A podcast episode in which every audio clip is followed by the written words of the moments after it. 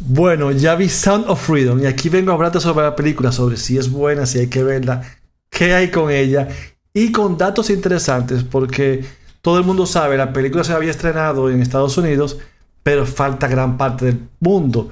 Y el 31 de agosto se estrenó ya en América Latina.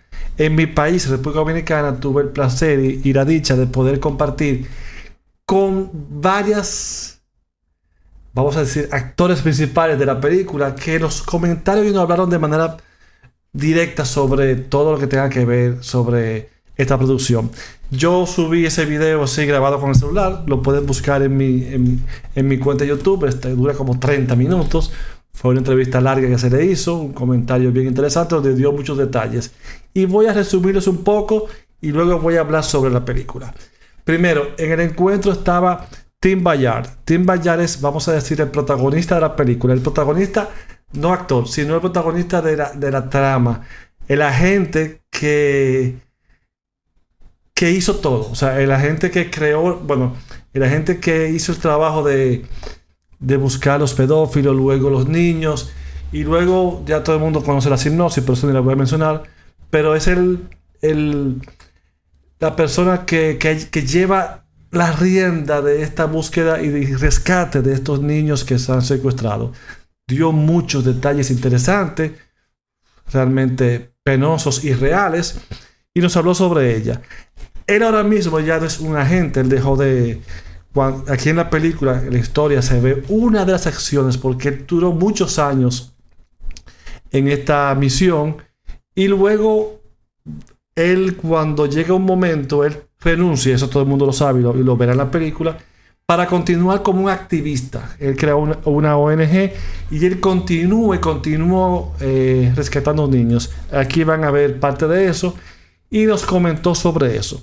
Entonces, en, esta misma entrevista estaba la cubana Jessica Borroto, que también es parte de, de, la película, parte, vamos a decir, del bando malo, y el dominicano Manny Pérez, que también junto con ella es la parte negativa. Eh, los, bueno, no voy a contar mucho sobre eso.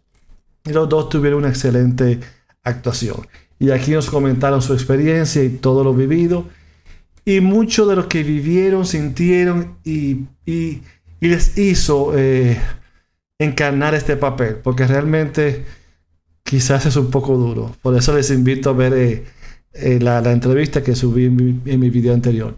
Entonces, junto con ellos nos explicaron la razón de la película. La película es una propuesta de bajo presupuesto. Todo el mundo sabe 15 millones de dólares únicamente costó. Y dejan claro que es una propuesta que quiere motivar, es un movimiento, vamos a decir, para lograr concienciar a la gente y lograr conseguir, como ya dije, tiene una ONG, conseguir que las naciones, políticos y todo lo demás eh, apoyen y aporten y hagan leyes para ir mitigando este mal. Porque incluso el tráfico de niños es peor que el tráfico de drogas. Un ejemplo de que la droga, un, narcotraficante te vende una porción de droga, sea cual sea, y ya la utilizas una sola vez. Pero en el niño te la vende desde que el niño tiene hasta 5 años y lo utiliza por 10 años o 15 años consecutivos. Entonces, el mismo producto se explota, se explota, se explota de una manera brutal. Y es lo que vemos aquí. O sea, que es un negocio mucho más lucrativo para muchas personas lo del tráfico de niños. Y es lo que él quiere luchar aquí. Entonces, ¿cómo llega, cómo se crea esta película? Y aquí es lo importante de entender antes de empezar y entrar a la parte cinematográfica, que es lo que quiero tocar. El director Alejandro Monteverde llega a él por una película específicamente que él había hecho, se llama Bella. Esta película está protagonizada también por el mismo Manny Pérez y Eduardo Verástegui, estos dos que están también en esta propuesta. Y ellos, esta pareja, eh, Tim y su, y su esposa, al ver este producto dijeron, este es el director que queremos para nuestra película. Ellos tenían mucho tiempo tratando y haciendo y había hecho esa película y el guion y estaban buscando el momento y la persona indicada y ellos pensaron que este director era el indicado. Porque vuelvo y repito, esto es una especie de movimiento. Una película, y aquí ya sí, ya empiezo a entrar poco a poco en ella, una película donde quizás abusen un poco en los diálogos y en algunas escenas en cuanto a las emociones con el fin de llevar un mensaje. La historia se sabe y está dicho que está basado en hechos reales.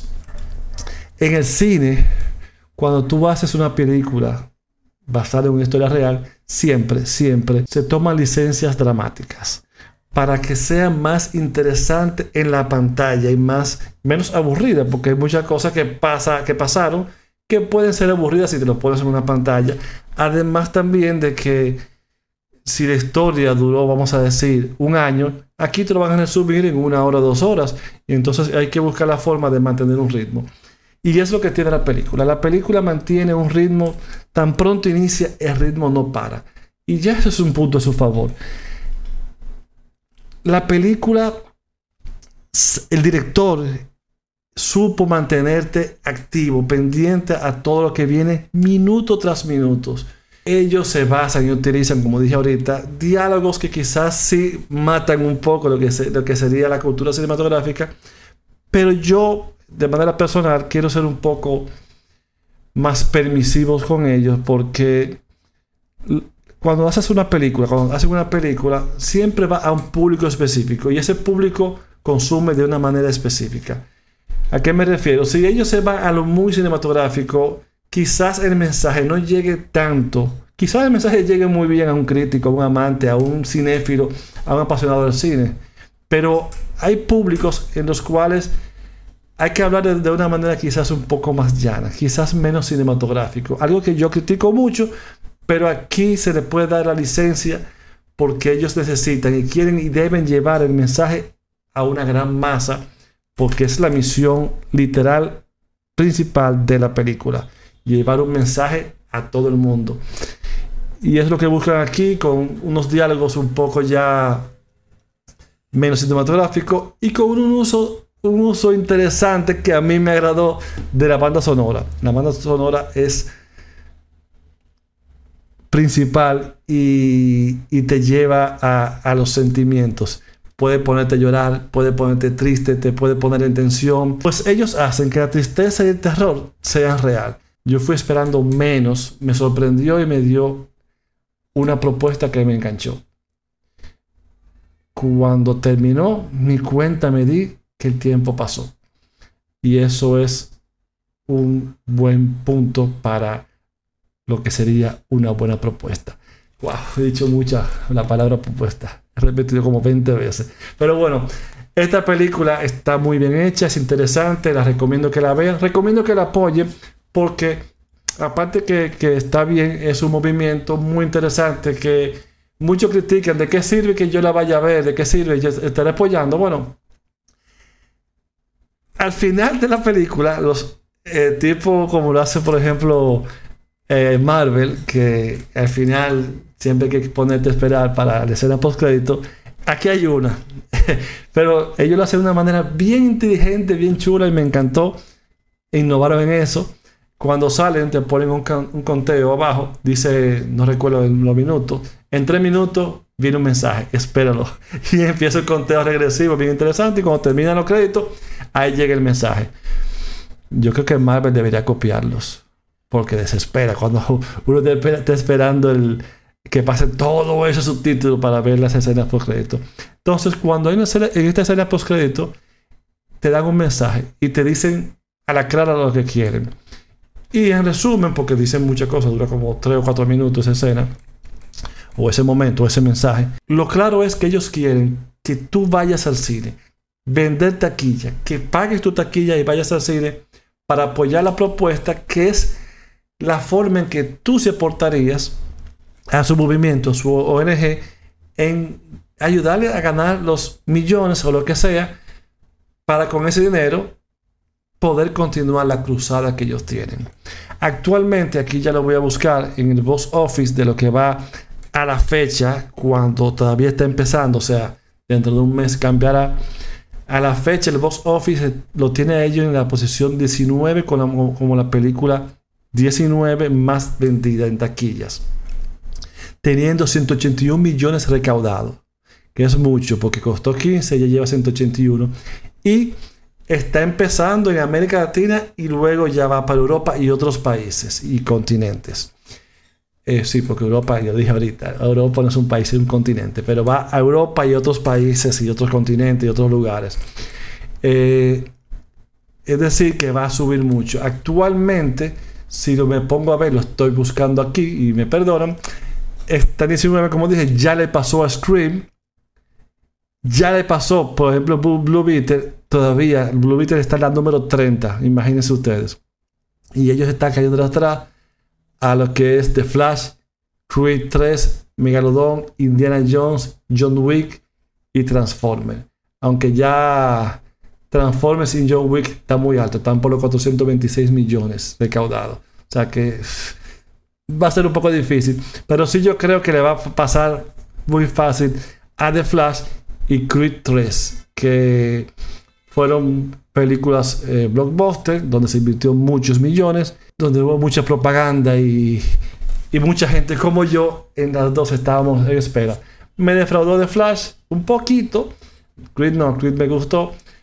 Pero aquí vemos cómo esta ya está en la batalla para eso ya no, no llegará más para arriba porque de Barbie, ya me, estoy metiendo en otra cosa, está por destronar a Super Mario Bros., que es la número uno.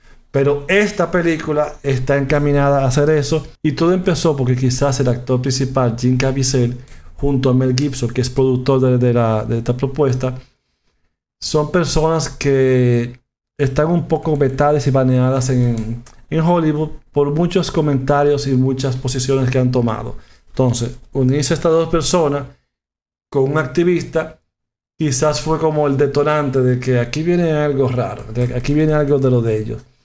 Y aunque sea, aunque no sea, no sé, yo creo que lo que ellos están comentando, están trayendo, están revelando, están luchando, están mostrando, en lo personal creo que vale la pena la lucha. O sea que Vuelvo y repito, vayan a ver la película, espero les guste, espero que cuando la vean se sientan igual que yo, se van a amarrar con ella y bueno, espero que me comenten aquí abajo, coméntame aquí abajo sobre lo que tú quieras sobre la película y yo estaré leyendo, estaré respondiendo y muchas gracias por quedarte aquí, muchas gracias por escuchar.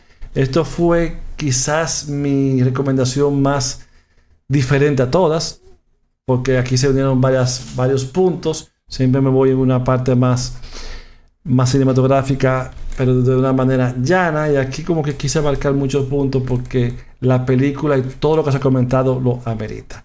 Así que bueno, gracias por estar aquí. Dale a seguirme, que siempre traigo muchas recomendaciones y muchas cosas importantes, interesantes, para que no te pierdas todo lo bueno que tiene el cine. Así que gracias y ahora me despido como siempre, buscando mis lentes. Como siempre digo, hasta la vista. Baby.